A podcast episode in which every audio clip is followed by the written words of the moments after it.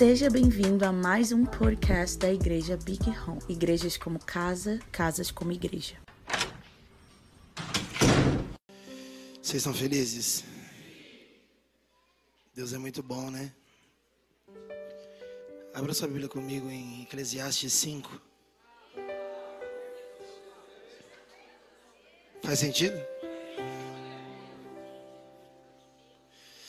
Guarda o pé quando entrares na casa de Deus. Chegando-se para ouvir é melhor do que oferecer sacrifício tolo, pois não sabem que fazem mal.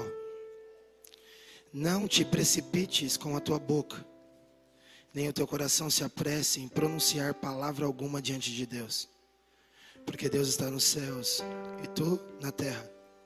Portanto, sejam poucas as tuas palavras.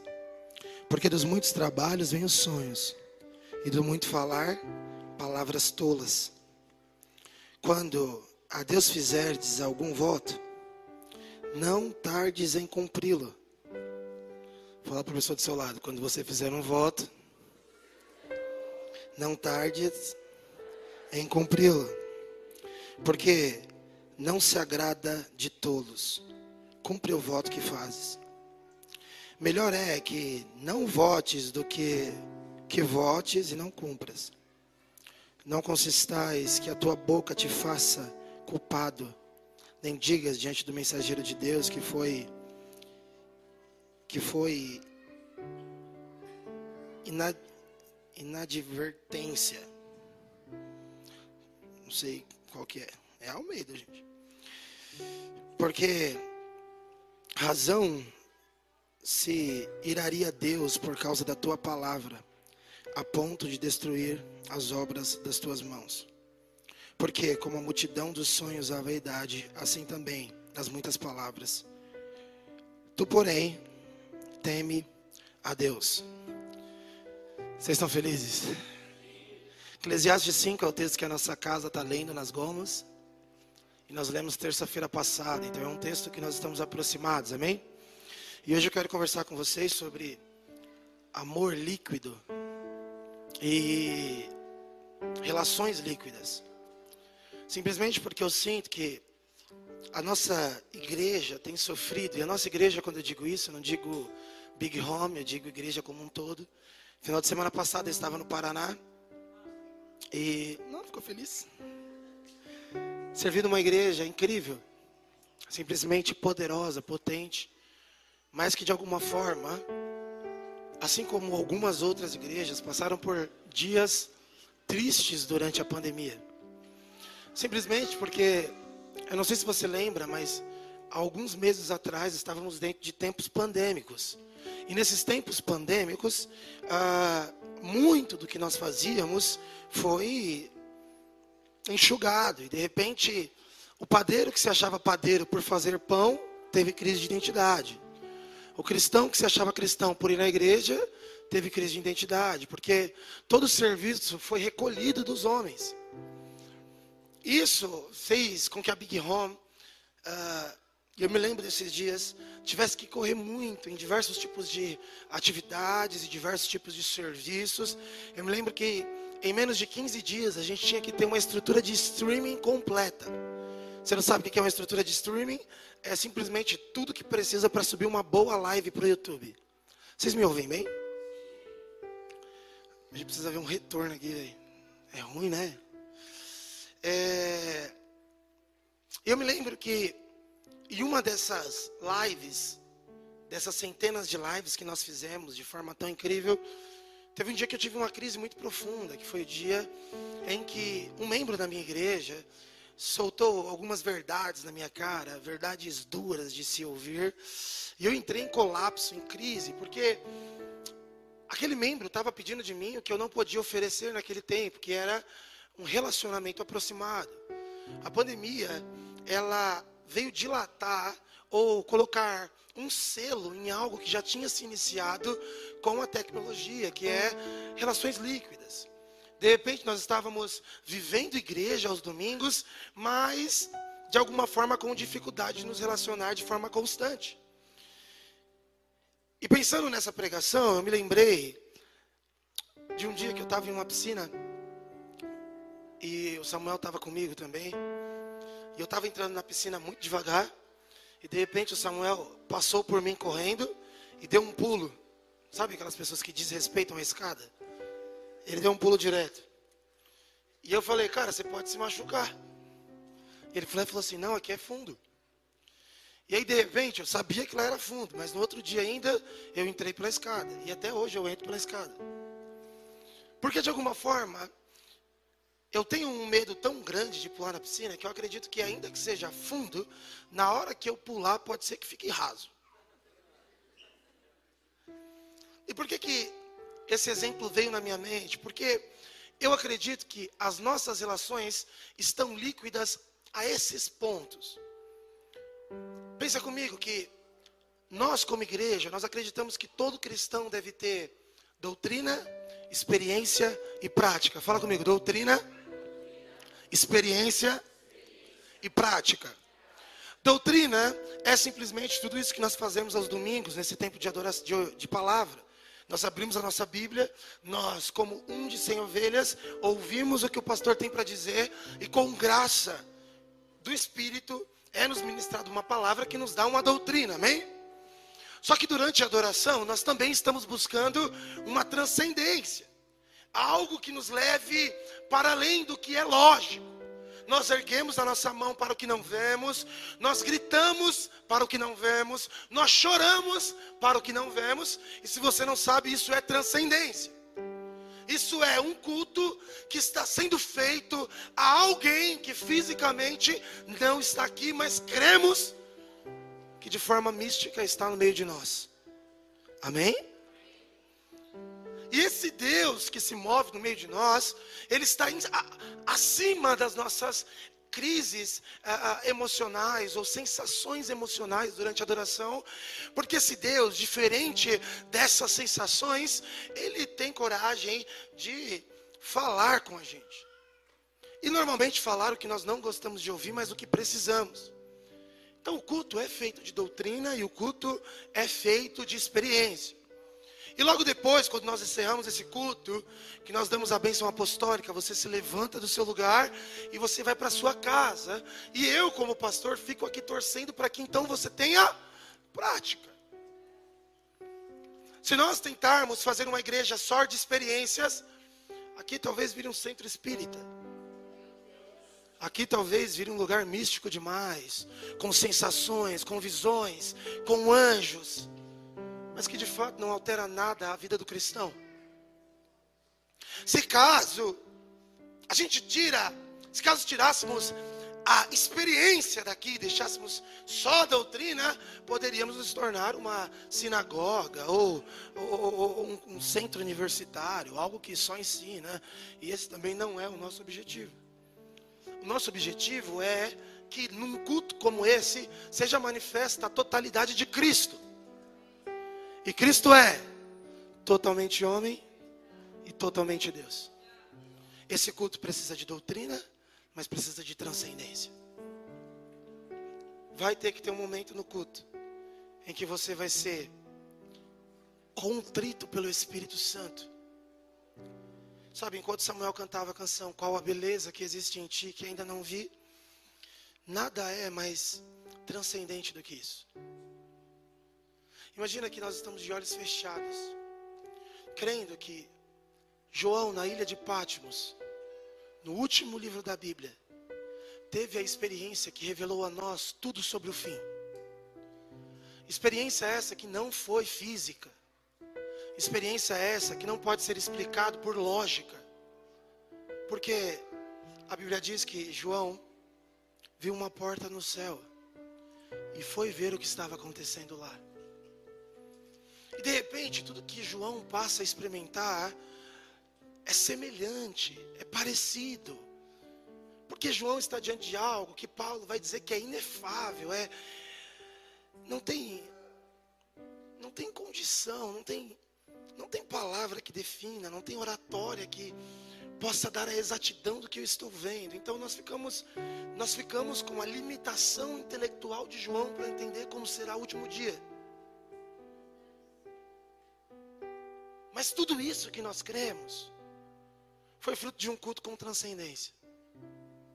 Então eu sei que existem alguns irmãos que amam a experiência e repudiam a doutrina. Eles amam a experiência, eles acham que se eles forem tocados, eles serão salvos. Se eles forem tocados, eles nunca errarão. Se eles forem tocados, eles sempre terão boas respostas.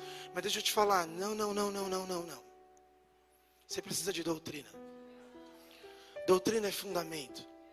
Então eu sei que talvez pareça chato a goma, talvez pareça chato só abrir a Bíblia, só ler a Bíblia, mas eu te falar, é tudo que você precisa. Agora existem uns outros irmãos que que amam tanta doutrina que repudiam a experiência. Em um encontro como esse, dão o nome de emocionalismo, de exagero, de extravagância exacerbada. Você também está indo para um outro lado que é muito extremo, você precisa voltar. Um culto verdadeiro precisa ter experiência, doutrina, e isso vai produzir em você prática. Amém? Então, quando nós estamos em um ambiente de oração, quando nós estamos em um ambiente de adoração, não pense que estar no ambiente de forma. Não pense que estar parado de forma. Você precisa lutar pelo que você acredita. Você precisa convencer até os seus membros do que você acredita. Você precisa convencer sua mão do que você acredita. Você precisa convencer o seu corpo do que você acredita. Porque nós vamos ler daqui a pouco sobre o é e o estar. E talvez nós em, sei lá, talvez no final você entenda melhor o que eu quero dizer. Vocês estão comigo? Então aplauda Jesus, deixa eu ver.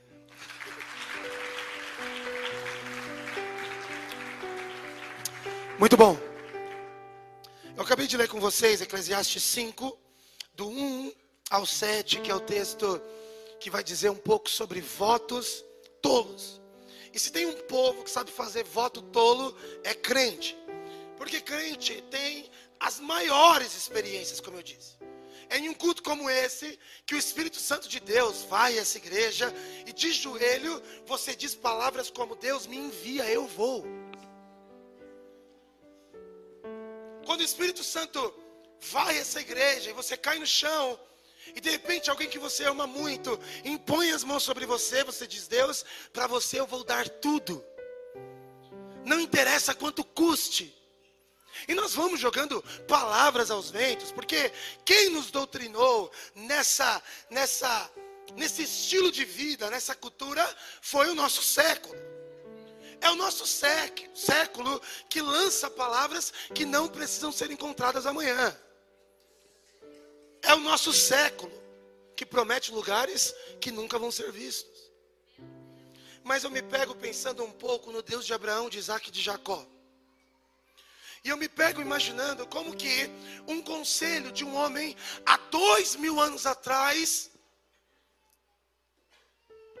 Jesus Cristo, pode fazer uma promessa sobre um lugar que dois mil anos depois, se você for, você encontra. Como que um homem, há dois mil anos atrás, estabelece uma promessa, estabelece uma palavra, que dois mil anos ainda cremos. Então, quando o assunto é Deus, nós nos sentimos seguros quando Ele diz: Ficai até aqui. Nós nos sentimos seguros em ler uma Bíblia escrita há muitos anos, nos dando ordens, e cremos, porque essa é parte da nossa doutrina. Ele é. Ele não pode ser alterado, ele não tem sombra de variação. Ele é. Se nós fizermos agora mesmo o mesmo exercício de Elias, Deus virá. Ele não mudou de endereço, ele é constante. Agora, como que nós bagunçamos as nossas relações e a nossa relação com Deus? É simples, é só deixar o Deus desse século dizer como nós devemos nos relacionar. E eu amo Eclesiastes 5, porque ele vai tocar em algo que é muito sério com a igreja, que é as palavras que a igreja solta aos ventos e os votos tolos que a igreja tem. Eu gosto do escritor, do pregador de Eclesiastes, que ele chega a dizer: é melhor nem abrir sua boca. Porque isso nós quando temos uma experiência com Deus, quando somos constrangidos por Deus, quando somos mudados por Deus, nós olhamos para o céu e fazemos diversos tipos de oração. Nós prometemos diversas coisas. Talvez você parar cinco minutos e imaginar o tanto de promessa que você já fez. Promessas como eu vou permanecer, Deus. Promessas como conte comigo. Promessas como eu só tenho você. E meses, dias depois, quando esse mesmo Deus que ouviu essa promessa veio conferir o lugar,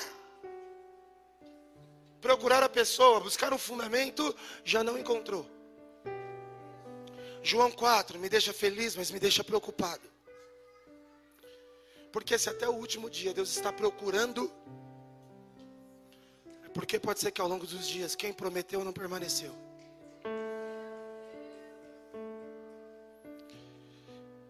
Se você tem uma mãe em casa, você sabe muito bem o que é perder as coisas e ter alguém que sabe onde está. Mas se você tem um mínimo de organização igual eu, você sabe como é prazeroso. Ao invés de procurar, buscar. Isso muda tudo. Ok, eu queria dizer para você que Deus está te buscando, mas talvez Ele esteja te procurando. Porque talvez o lugar que você prometeu estar, você já saiu tem alguns dias. Mas deixa eu te falar uma coisa: Deus se lembra das promessas que você disse, e Ele leva a sério.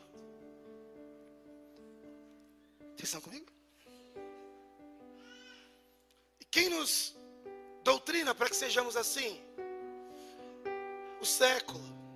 Tem dias de manhã que eu acordo, eu olho para Mari. E apesar de ser minha esposa, eu estar com ela há cinco anos, eu dou um passo para trás e fala: será que eu posso pular? Ou será que mudou o nível da profundidade hoje? Nós nos relacionamos com as pessoas. E um mês depois, quando nós encontramos elas de novo, nós não sabemos como reagir, porque a gente não sabe que mudou. Nós ficamos alguns momentos sem conversar e de repente aquele seu melhor amigo se tornou um conhecido. Porque nós somos tão ciscados, entenda ciscado, medrosos, pé atrás, que nós não temos algo chamado confiança. Nós precisamos nos relacionar e nos dez primeiros minutos tentar nos localizar na relação. E fazemos isso com Deus às vezes. Saímos daqui depois de uma experiência com Deus profunda em que Deus te chamou de filho amado, te colocou no colo, no colo dele e te sacudiu. No outro domingo você se comporta como se nem o conhecesse. E você precisa que esse Deus trabalhe e te convença que ele ainda é profundo para você pular. E aí nós ajuntamos o melhor líder de adoração com a melhor banda, com o melhor pregador. Por quê? Porque é líquido. Não é sólido. Não dá para voltar confiadamente a Ele. Vai que Ele mudou. Nós buscamos palavras proféticas que dizem, ou melhor, que, que possam nos dizer quem somos. E quando ouvimos, choramos e voltamos a Eclesiastes 5. Promessas tolas. Deus, eu vou ser, eu vou fazer, eu vou entrar, eu vou sair, vai acontecer. E de repente, quando Deus vem buscar a promessa, Ele não consegue mais conferir o lugar líquido. Claro que essa expressão líquida ficou famosa por um pensador da nossa época ainda. Mas é líquido porque é, é muito simples. É Deus, Deus é essa pessoa sólida. Eu estou dizendo que quando eu tiver um neto, talvez 50 anos depois, eu vou poder olhar no olho dele e dizer assim: Neto, quando você quiser falar com Deus, ajoelha. Simplesmente porque o Deus que nós cremos é tão sólido, é tão fiel que dá para Paulo escrever há dois mil anos atrás, a gente lê hoje. Gente, para para pensar nisso. Ele não tem sombra de variação. E o mundo nos ensina a nos relacionar com pessoas que são extremamente líquidas. E normalmente atribuímos esse tipo de comportamento a Deus. É Deus. Então, se é relação e se é com Deus, talvez o que ele disse para mim semana passada não seja a mesma coisa hoje. E por isso que abra sua Bíblia comigo em Hebreus 3. Vocês estão comigo?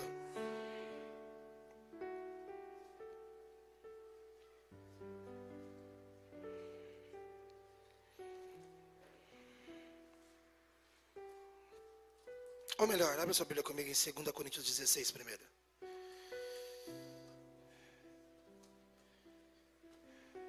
Não, 16 não, peraí. Calmou, calmou.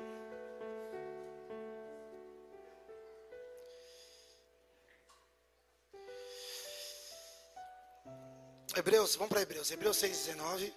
Depois a gente vai para 2 Coríntios.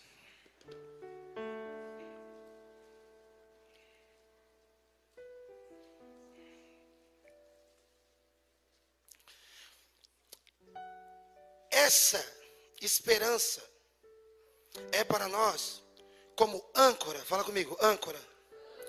Essa esperança é para nós como âncora da alma, firme e segura, a qual tem pleno, fala comigo, pleno, pleno acesso ao santuário interior por trás do véu.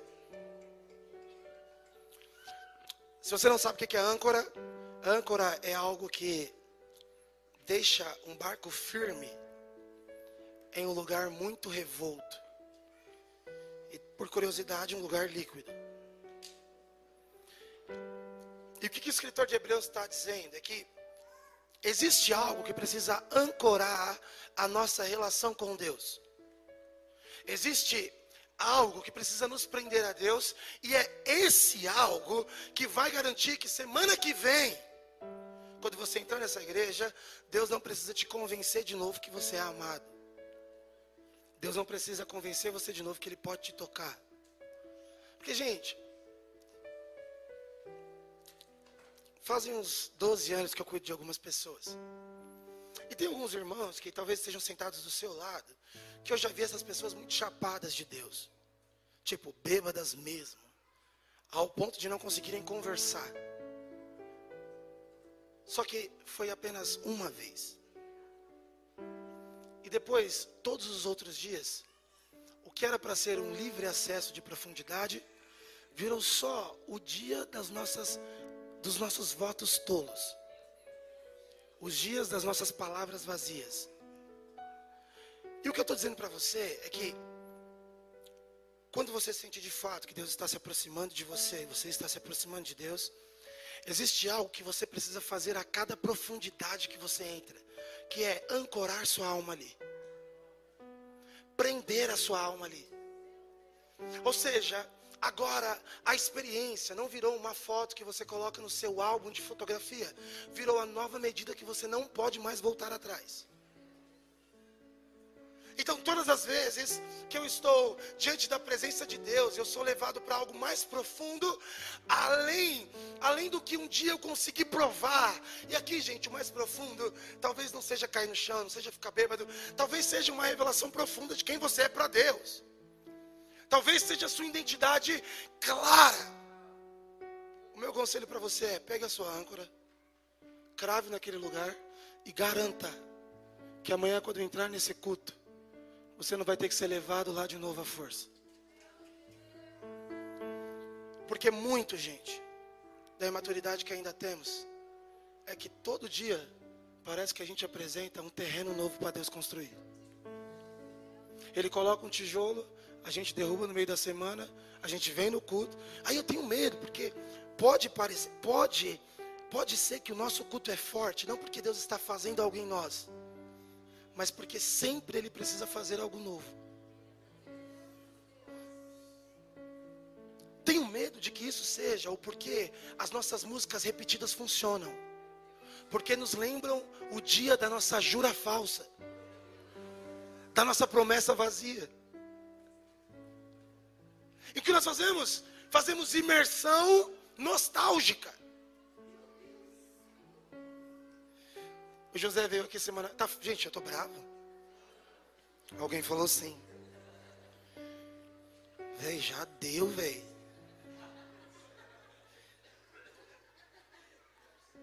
Fazemos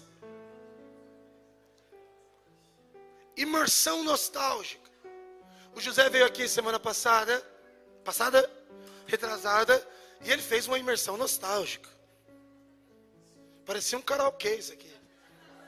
Todo mundo com a mão levantada, cantando voz da verdade, Kleber Lucas. Porque aquilo lembra a época, o dia, a hora da promessa. E a gente chora. Porque parece que o Deus que nos tocou lá se desfez ao longo do caminho, desistiu de nós. Forte era nessa época, bom era nesses dias.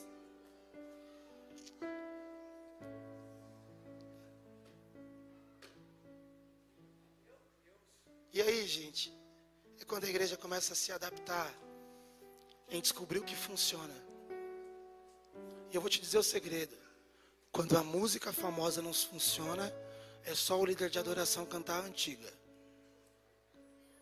Porque o culto não é a continuação de uma obra em nós, mas a nostalgia de uma experiência que um dia tivemos. Só que não é isso que nós estamos buscando, amém? Abra sua Bíblia comigo. 2 Coríntios 4, 16.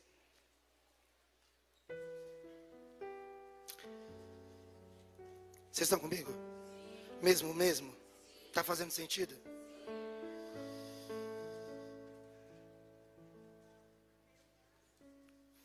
Por isso,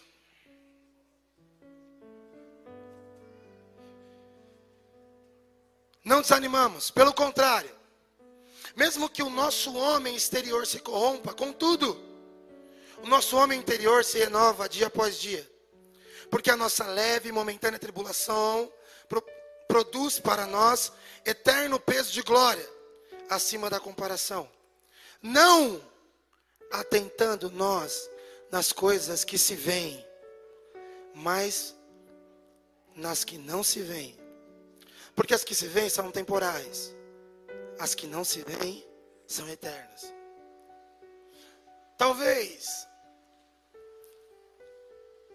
a escola que formou esse estilo de pensamento líquido que nós temos é o que Paulo está escrevendo em 2 Coríntios 4. É a realidade a partir das coisas visíveis. Quando você se converte, você vem aqui à frente, confessa Jesus, te esquecem de falar que agora o que você vê não é que não é real, mas é transitório. E o que você não vê é eterno e sólido. É como o Bill disse a última vez que ele veio. Quando você vem aqui à frente, precisamos te lembrar que você não pode mais ser movido pelo que você sente. Porque a sua sensação é fruto do que você vê. E o que você vê é transitório. Então, pelo que, que nós devemos nos mover? Fala comigo, pelo que é eterno. Só que, imagina que toda a nossa formação é feita pelo que é transitório. Nós, nós chamamos de para sempre o celular que nós temos, e talvez se o celular que nós temos seja um objeto muito inútil, nós chamamos de para sempre o namorado que nós temos. Nós chamamos de para sempre a amizade que nós temos. E de repente, nós vamos dando título de verdadeiro para objetos que são físicos. Então, o púlpito é verdade, a, a, mesinha é verdade, a garrafa é verdade, mas eu posso te dizer que daqui cinco anos, se você vir conferir essas verdades, provavelmente elas não existam mais. Eu posso te dizer que ainda hoje, isso que nós dizemos ser de verdade, antes que a gente feche a igreja, vai para o lixo. Então isso, que é físico, que é visível, não pode ser o balizador da nossa vida. não pode ser pelo que nós nos movemos. Agora, se nós não nos movemos pelo que vemos, nos movemos pelo quê? Se o que nós estamos vendo, o que nós estamos sentindo, não pode nos mover, porque tudo que nós estamos vendo é transitório, e transitório é líquido, e líquido não pode ser conferido amanhã. O que deve nos mover? O que deve dar para nós um estilo de vida constante? Aí Paulo vai escrever para Coríntios dizendo o que é eterno. E temos uma dificuldade de saber o que é eterno. Porque eterno, sendo bem sincero, é só o que dura. Eterno, o que, que, que, é, que é eterno? Defina eterno para mim. E se eterno existe, me diga como é que acesso esse eterno, como é que eu vejo esse eterno. E talvez muito das nossas canções, muitas das nossas canções que são cantadas aos domingos, são cantadas sem entendimento. Porque até para nós reagirmos no culto, precisamos ver um, um, um corajoso reagindo primeiro. Gente, eu quero te confrontar um pouco, mas eu estou dizendo que muito da sua reação no culto é resposta ao que você consegue ver em um corajoso na sua frente. Nós temos dificuldade com essa palavra eterna, com esse mundo eterno. Porque ter o eterno é dizer que, ainda que tudo aqui fora esteja se corrompendo, ainda que tudo aqui fora esteja sacudindo, ainda que tudo aqui fora esteja instável, nós estamos sendo movidos por uma confiança. Talvez seja isso, talvez seja esse o segredo que conseguiu levar todos os apóstolos para a morte de forma corajosa. Porque Pedro, quando movido pelo que vê, nega. Pedro, quando movido pelo que não se vê, pede para morrer de outro jeito, para não ser comparado a Cristo. Então o que eu estou querendo dizer para você é que muito, muito dessas nossas experiências que a gente lembra e diz, nossa, naquela época, ah, naquela conferência, naquele dia, naquela sala, Sabe, às vezes eu encontro alguns amigos meus antigos e a gente lembra de dias e é muito bom lembrar, mas sobretudo a gente garante que ainda hoje Deus está conosco. E que é ótimo lembrar do dia que a nossa alma estava ancorada na música Yeshua. Mas vejam, Deus continuou se revelando. E hoje estamos um pouco mais profundo do que aquilo. Eu vou em algumas igrejas e esse negócio da nostalgia é tão profundo que no momento de apelo se sente-se, dá para sentir um clima sendo feito para que você se lembre de como era. Só que deixa eu te frustrar. Caso você volte para Jesus hoje, não é mais nada daquilo.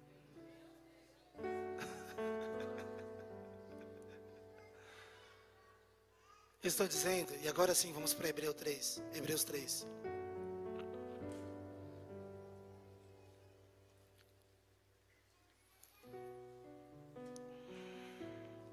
Fala comigo, Deus está me levando para um nível mais profundo hoje. Tem alguns amigos meus que eles dizem que é muito ruim faltar num culto porque parece que você perdeu um monte de coisa. Alguém já viveu isso? Você falta no culto as pessoas, ah, mano. Só porque eu não fui, aí foi forte. Vocês é mais fundo que nós agora. Você está se achando. Mas a verdade é que não é sobre um culto de domingo que você perde. É sobre todo hoje que você está. E para mim, Hebreus 3 consegue compilar bem isso. Eu pareço um pouco cansado, que eu estou me esforçando muito para falar. Que eu gritei muito na adoração. Esse negócio aí de fazer música com pergunta, né? Qual a beleza? Você fica meio, meio. Qual? Te, te, te mexe isso, né? Que nem aquela outra, né? Acaso o espírito tem carne e. Você fica procurando, é! Aí tem a resposta: Meu Deus, tem um corpo. Mas vamos ler o texto, Hebreus 3. Hoje nós estamos só conversando, amém? Por isso, irmãos, por isso, santos irmãos que participam da vocação celestiais, celestial, considerai atentamente apóstolo e sumo sacerdote da nossa confissão, Jesus o qual é fiel aquele que o construiu, como também o era Moisés em toda a casa de Deus. Jesus, todavia, tem sido considerado digno de tanto maior glória do que Moisés, quanto maior honra do que a casa tem aquele que a estabeleceu. Pois toda casa estabelecida por alguém, mas aquele que estabeleceu todas as coisas é Deus. E Moisés era fiel em toda a casa de Deus como servo, para testemunho das coisas que haviam de ser anunciadas. Cristo, porém, como filho em sua casa, a qual casa somos nós, se aguardamos firme até o fim, a ousadia e a exultação da esperança. Assim, pois, como diz o Espírito Santo, hoje, se ouvirdes a sua voz, fala comigo, não endureçai Fala mais alto, não endureçais. Não endureçais o vosso coração como foi no dia da provocação, no dia da tentação no deserto, onde os vossos pais me tentaram pondo-me à prova e viram as minhas obras por 40 anos. Por isso me indignei contra aquela geração e disse: Estes sempre erram no coração. Eles também não conheceram os meus caminhos. Assim jurei na minha ira não entrarão no meu descanso. Tende cuidado, irmãos. Jamais aconteça, jamais aconteça haver em qualquer de vós coração perverso de incredulidade que vos afaste do Deus vivo. Pelo contrário, exortai-vos mutuamente cada dia, durante o tempo que se chama hoje a fim de que nenhum de vós seja endurecido pelo engano do pecado. Porque nós temos nos tornado participantes de Cristo se de fato guardamos firmes até o fim a confiança que desde o princípio tivemos. Enquanto se diz, hoje, se ouvirdes a voz do, coração, do seu, se ouvirdes a sua voz, não endureçais o vosso coração, como foi no dia do, da provocação. Ora, Quais os que, tendo ouvido, se rebelaram? Não foram de fato os que saíram do Egito por intermédio de Moisés? E contra quem se indignou por 40 anos? Não foi contra os que pecaram, cujos cadáveres caíram no deserto? E contra quem jurou que não entrariam no descanso? Senão contra os que foram desobedientes? Vemos, pois, que não puderam entrar por causa da incredulidade. De tudo que nós estamos falando aqui, sobre essas relações líquidas, sobre essa vida que é vida vivida de, de memórias, de lembranças, o que um dia nós fez, fez, o que Deus fez um dia em nós, o que um dia foi aquele culto, o que um, gente, eu posso te garantir, essa é a base da incredulidade. Incredulidade não é só quando você olha para o céu e diz, eu não acredito mais em Deus. Incredulidade é quando Deus não está mais aqui. É quando Deus virou uma história, é quando Deus virou uma experiência, é como Deus virou uma data, é quando Deus virou um passado. Só que eu amo porque o escritor de Hebreus vai dizer que, e vai chamar para essa conversa, o povo do Egito. E quem é o povo do Egito? O povo do Egito tem muita coisa parecida com a gente. Porque o povo do Egito, assim como nós, foi liberto. Quem foi liberto? Levante sua mão, você que foi liberto. Amém. Você não foi liberto, Neus Etioca. E o povo do Egito passou também pelo Mar Vermelho. Quem foi batizado aqui? Levanta a mão. Assim como você foi batizado, o povo do Egito também passou por água e viu a vida passada ficar lá embaixo. E o povo do Egito também tem algo muito parecido com a gente. Está indo para uma terra que ainda não conquistou, mas que está aguardando ansiosamente. Então eu acho que o povo do Egito tem muito para nos ensinar. Só que o escritor de Hebreus vai querer dizer que a primeira aula que o povo do Egito dá para a igreja é a aula de incredulidade. É como se tornar incrédulo. É como deixar de crer. É como tratar Deus como se Ele não existisse, ainda que Ele faça no meio de nós. E o que o escritor de Hebreus está dizendo é que o caminho para se fazer isso, em primeiro lugar, é a murmuração. O Rafinha semana passada falou sobre as águas amargas. Sabe como é que a gente bebe água amarga? Murmurando. Mas, sobretudo, o escritor de Hebreus vai dizer que o que pode nos livrar da incredulidade é o que Deus está fazendo hoje. E nós não podemos desperdiçar o nosso hoje tentando tatear quem é Deus para nós, se Ele já disse isso ontem. Nós não podemos gastar o nosso hoje tentando dizer, Deus, quem eu sou para você, se Ele já disse isso para você anos atrás. Vamos lá, não, não construa relações tão líquidas com Deus. Não seja tão raso com Deus. Sabe, se Deus tiver que vir no nosso meio e falar sempre as mesmas coisas, talvez a gente nunca cresça. O que eu estou dizendo para você é que lembra, você vai fazer isso agora, lembra do dia mais marcante da sua vida. Do dia que você lembra, você fala assim, nossa, esse dia foi punk. Volta lá e joga uma âncora. Todas as vezes que você se apresentar diante de Deus, se apresente naquela medida. Ainda que a sua carne diga que o que você vê não condiz com o que não se vê. Porque é bem verdade que quando você entrar num culto como esse, o que você vê, o que é transitório, vai dar testemunho para você totalmente inseguros. Talvez você gaste muito tempo aqui. Da adoração, talvez você passe 20 minutos tentando entender quem é você no meio disso. Depois você gasta mais 20 minutos tentando entender o que, que o líder de adoração quer fazer. talvez você dê 5 minutos de amém. Deixa eu te falar, apesar desse exercício parecer rotineiro, é a base que vai trazer para pertinho da gente a incredulidade. Irmãos, nós não caímos quando pecamos. Caímos quando ele ele deixa de estar aqui agora. Se nós queremos voltar a ser os homens que nós éramos, não precisamos fazer grandes coisas. É só não termos ele aqui.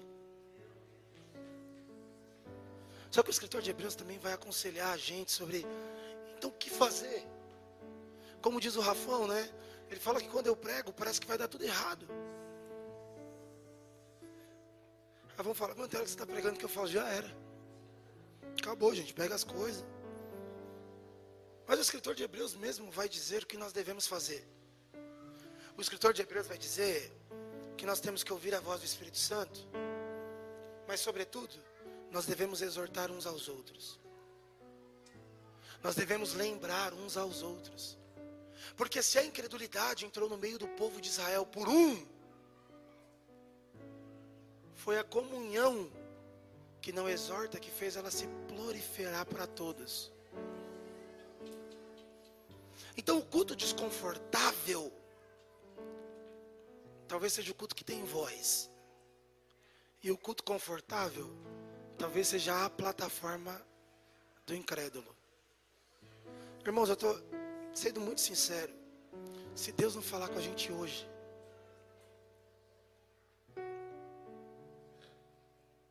se o nosso culto de domingo E só nosso culto de domingo. Porque, venhamos e convenhamos, talvez você nem abriu a Bíblia essa semana.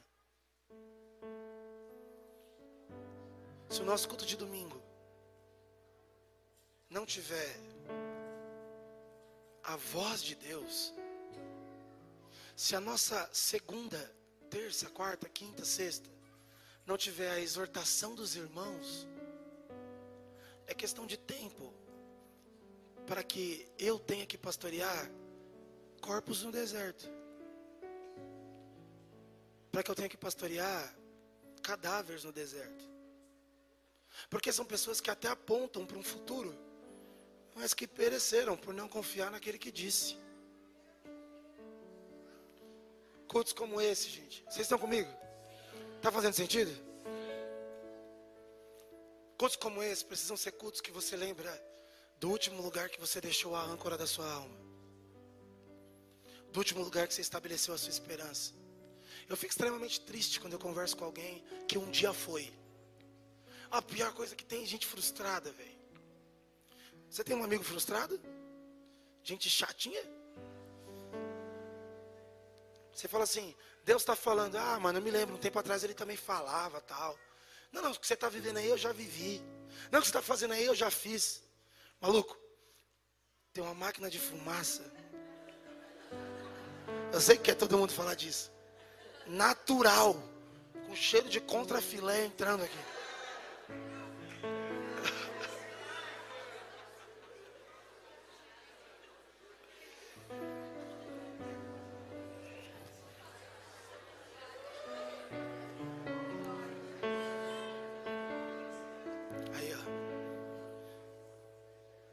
Têm a mesma disposição para exortar uns aos outros. Porque, irmãos, voltando a falar sobre gente frustrada, é triste. Porque quem é o frustrado? É o que até lembra da experiência, até lembra do dia do voto, até lembra do dia do encontro, mas que no meio do caminho esqueceu de ouvir Deus num dia como hoje. E foi frutificando dentro de si incredulidade. Incredulidade, incredulidade. Ao passo, gente, que se a gente for tentar conferir o lugar que um dia nós vimos, talvez a gente nunca encontre. Fala para a pessoa do seu lado. O segredo de durar até o fim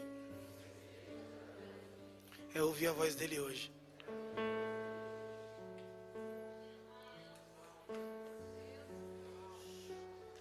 Ainda que para te servir, de brincadeira. Ainda que, gente, pareça não fazer sentido você chorar no culto que você não sente nada. Ainda que não faça sentido você orar com todas as suas forças no devocional que parece que não está acontecendo nada. Ainda que não faça sentido ler a Bíblia, que quando você lê você não sente nada. Deixa eu te falar, você não é movido pelo que você sente. Você não é movido pelo que você vê. Você é movido pelo eterno. E no eterno, essas coisas são feitas desse jeito. Ancora sua alma no lugar mais profundo que um dia você visitou e comece de lá de novo. Inicie de lá, e caso você avance, ancore de novo ali. Não desperdice domingos para que Deus tenha que de novo fazer o que Ele já fez por várias vezes. Não desperdice, não desperdice tempo de adoração para que Deus tenha que fazer o que Ele já fez por várias vezes. Sério mesmo, você veio aqui para descobrir que você é filho de Deus? Ah, pô, 2002 demais. Pô, na época da Laura Solgueiros, mano. Já foi, velho. Você já ancorou sua alma ali. Talvez agora você precise avançar um pouco para que, além de uma revelação de filho, você descubra que você é sacerdote. Depois você descobre que você é rei, herdeiro com Cristo. Você precisa avançar nessa sua revelação. Ou senão vamos ter que voltar, gente, a fazer conferência de identidade, culto de cura na alma. Descubra quem você é. Isso é um problema? Não é. É um problema ser só isso. Amém? Se o que ele diz tem efeito, ele não precisa dizer de novo, a gente só precisa confiar. Gente, o problema não está no que Deus está falando. A palavra dele fez tudo vir a existir. Só não vem existir a coisa que, ouvindo a voz de Deus, não a obedece. Então, Deus que criou todo mundo, só o criou porque o mundo ouve. Agora, o Deus que não consegue nos gerar, só não nos gera porque não ouvimos. Deus não precisa repetir, a gente só precisa lembrar e confiar.